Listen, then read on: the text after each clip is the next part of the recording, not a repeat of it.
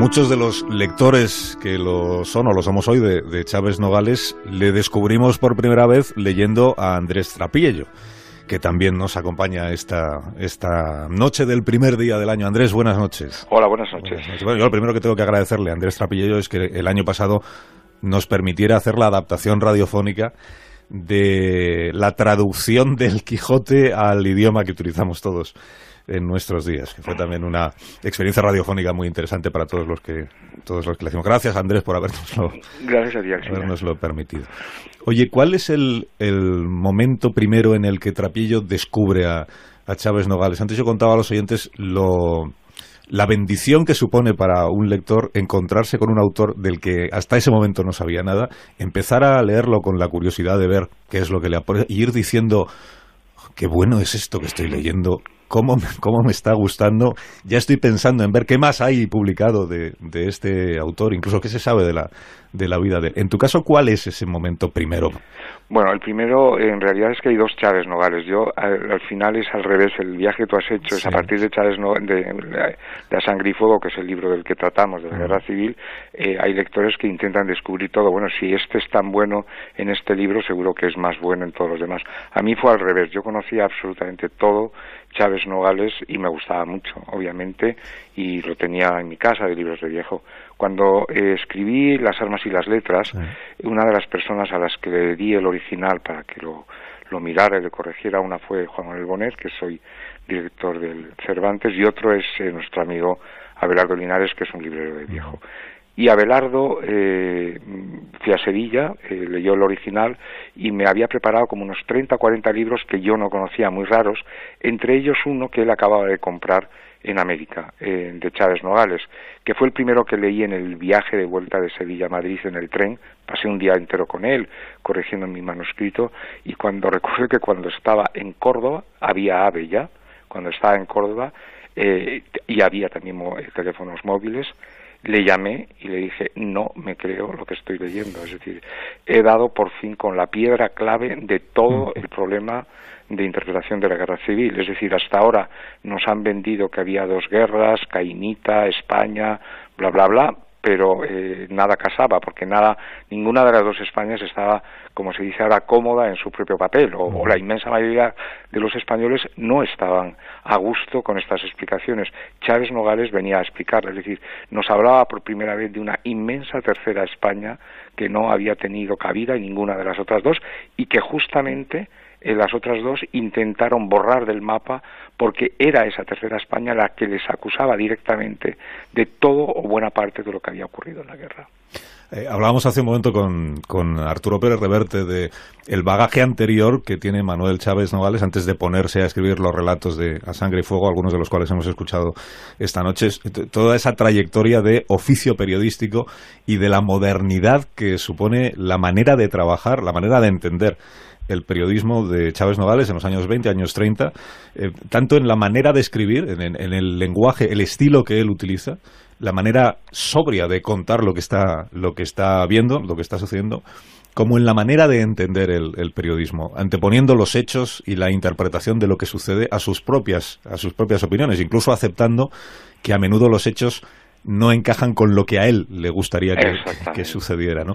Y, eso está en, en Sangre y Fuego. Digo, es, un poco eh, Orwell en, homenaje a Cataluña, ¿no? Él, llega él tiene sus ideas, pero eso no le evita ver la realidad de lo que sucede y contarse con una enorme honradez. Y te, quiero preguntar por esto de la honradez, la integridad de Chávez Nogales, en su obra y en su, y en su vida, ¿no? Es muy importante lo que acabas de decir, porque justamente vive unos años en los que todo el mundo se ha vuelto loco y en, los que los fascistas intentan eh, estetizar la política, los comunistas intentan politizar la estética y de pronto Chávez Nogales dice no, no, estética y política eh, en el terreno de la escritura, de la literatura, del periodismo deben ir aparte, los hechos son los hechos. Él además tiene, digamos, una buena escuela eh, en el castellano eh, de su época. Yo creo que eh, él es muy barogiano a la hora de contar, es decir, es frase corta, eh, pocos arrequives, poco, poca, poco adorno. Eh, los lectores, además, están en ese momento, los lectores eh, españoles quizás eran muchos menos que ahora, porque había muchísimo analfabetismo, pero el lector de periódicos estaba muy habituado a leer no uno ni dos, muchos periódicos y por tanto estaba ávido de verdad y ávido de hechos. ¿no? Entonces eh, eh, Chávez le da los hechos y, y, por eso era un periodista tan tan apreciado en, hasta el año 36. En el año 36 o 37, cuando él empieza a decir las cosas que dice, eh, los mandarines de uno y otro bando lo pulverizan, es decir, gente como del bando de la derecha, como Ruano, eh, bueno, lo culpan de todos los males y gente del otro bando, pues pongo por caso todo la parte comunista del, del, digamos de la República también lo niega. Es decir, como pasó también, eh, se, se, inauguró una exposición sobre Barea. Él intentó, Barea, que Bergamín, que era filocomunista en ese momento, que tenía una editorial eh, hecha en México en parte con el dinero del exilio, negó la publicación de La Forja de un Rebelde, por lo mismo, porque el relato que contaba no era el relato canónico. Y, esto es lo que hizo Chávez lo mismo, es decir, a Chávez inmediatamente las dos Españas detectan que eh, más peligroso que, la, que las ideas son los hechos, ¿no? Y entonces al final tratan de borrar los hechos porque al final también la gente es muy inteligente.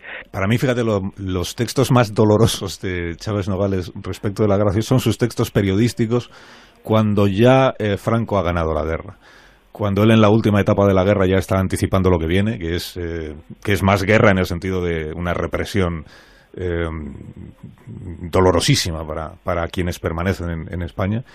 Y cuando él, una vez que ha terminado la guerra y, ha ganado el, el, bando de Franco, en sus análisis eh, cree que va a durar poco el nuevo régimen.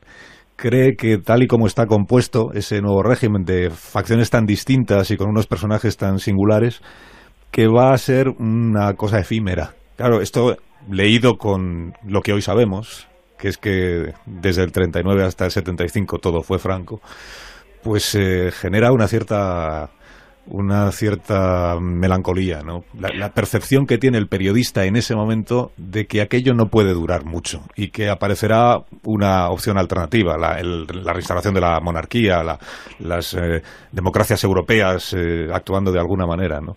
Pues, hay un hay un hecho que es fantástico. Cuando yo escribí un, episodio de la de la inmediata posguerra, que es el primer atentado que hacen en Madrid, eh, donde asesinan a dos eh, falangistas, eh, un grupo del maquis, ¿no? Y recuerdo que cuando se publicó el libro, estamos hablando de 1945, no había terminado la guerra mundial, Clemente Auger, que entonces era el presidente de la Audiencia Nacional, me llamó para muy, muy así muy colpito, muy emocionado, porque él había estado en la guardia que formaron eh, a los dos eh, falangistas, porque era una subdelegación o cuartel de falange en cuatro caminos. Y me contó algo que eh, no he encontrado en ningún libro de historia, y es que durante los domingos, los falangistas, los chicos de la OGE, se paseaban, hacían desfiles por cuatro caminos, y los chicos comunistas, los eh, insultaban. Y entonces se producían carreras entre comunistas, entre muchachos comunistas y muchachos eh, falangistas, dando a entender con ello que en, medio de toda esa España horrenda eh, había gente que todavía se manifestaba contra Franco, no porque fuera muy valiente, sino porque pensaban realmente que el, régimen de Franco iba a caer en cualquier momento.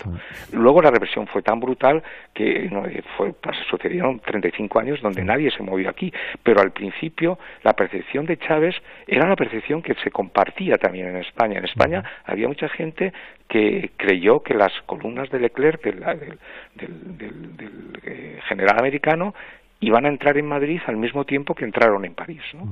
Y eso, claro, cuando te inmediatamente termina la guerra mundial y se ve que eso no se produce, pues claro, la melancolía es, enorme, porque entonces ya la gente piensa que, bueno, esto va para largo. ¿no?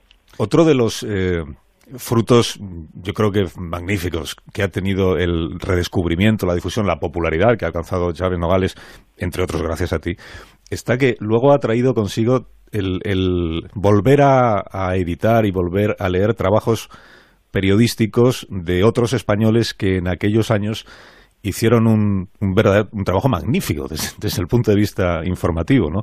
Las crónicas pues, pues de, de, Ramón J. Sender, eh, de Augusto Asía, que también ha publicado libros de, del asteroide, ¿no? O de, o de Gaciel, has mencionado tú a Elena Fortún, ¿no? En la Revolución. Yo creo que la pregunta que nos hacemos todos es ¿por qué hemos tardado tanto tiempo en leer estos libros, en los de Chávez y los que has dicho tú, o por ejemplo otro que yo recomiendo vivísimamente a los oyentes, que es un libro que se ha editado hace relativamente poco, hace diez años, de don José Castillejo, que este era el secretario de la Junta de Ampliación de Estudios, un hombre ya anciano en la guerra, que se exilia a Londres y que escribe un libro para mí tan importante como el de Chávez, se llama Democracias destronadas. ¿Por qué tardamos tanto tiempo? Este libro se editó hace 10 años por primera vez, se escribió en el año 44. ¿Por qué hemos tardado tanto? Bueno, pues en parte hemos tardado tanto en descubrir todo esto porque se nos ha ocultado y porque nosotros mismos hubiéramos sido incapaces de dar crédito a eso que se nos contaba, porque nosotros también hemos sido víctimas de la propia propaganda de, comunistas o de, o de, fascistas, según se estuviera en un bando u otro. Nos hemos creído eh, lo que nos contaron nuestros padres y nunca mejor dicho, recordando el poema de Kipling, nuestros padres mintieron. Y mintieron seguramente porque no tenían otra manera de sobrevivir que mintiéndose. Y, la, y, digamos, la labor de los hijos ha sido no llegar a un momento de decir, bueno, esto no me lo creo porque si esto fuera como me lo estáis contando, esto no sería ya una herida abierta como lo es, es decir, esto hubiera cicatrizado. Si no ha cicatrizado, si no hemos olvidado lo que ha pasado en la guerra, ha sido justamente por eso, es decir, porque, porque nos lo habéis contado mal. Entonces, cuando volvemos a Chávez Nogales, eh, nosotros mismos tenemos que hacer un ejercicio de dejar al lado los prejuicios eh, políticos, estéticos, etcétera. Entonces, el, reencuentro con Chávez, con Gaciel, con, incluso con escritores de aquí y de allá, que desdeñábamos. Estoy pensando en Torrente Ballester, en Cunqueiro, en Rosa Chacel, eh, eh, el propio Pla, como he dicho, y por supuesto Clara Campoamor, es que nos devuelven no solamente a una realidad más compleja, sino a una, a una literatura y a un periodismo muy bien escrito. Andrés Trapillo, gracias por habernos acompañado en esta noche y que, tengas un año muy feliz. Igualmente, y ahí se lo deseo a todo el mundo y a tus eh, oyentes especialmente. Fuerte abrazo, Andrés. A ti.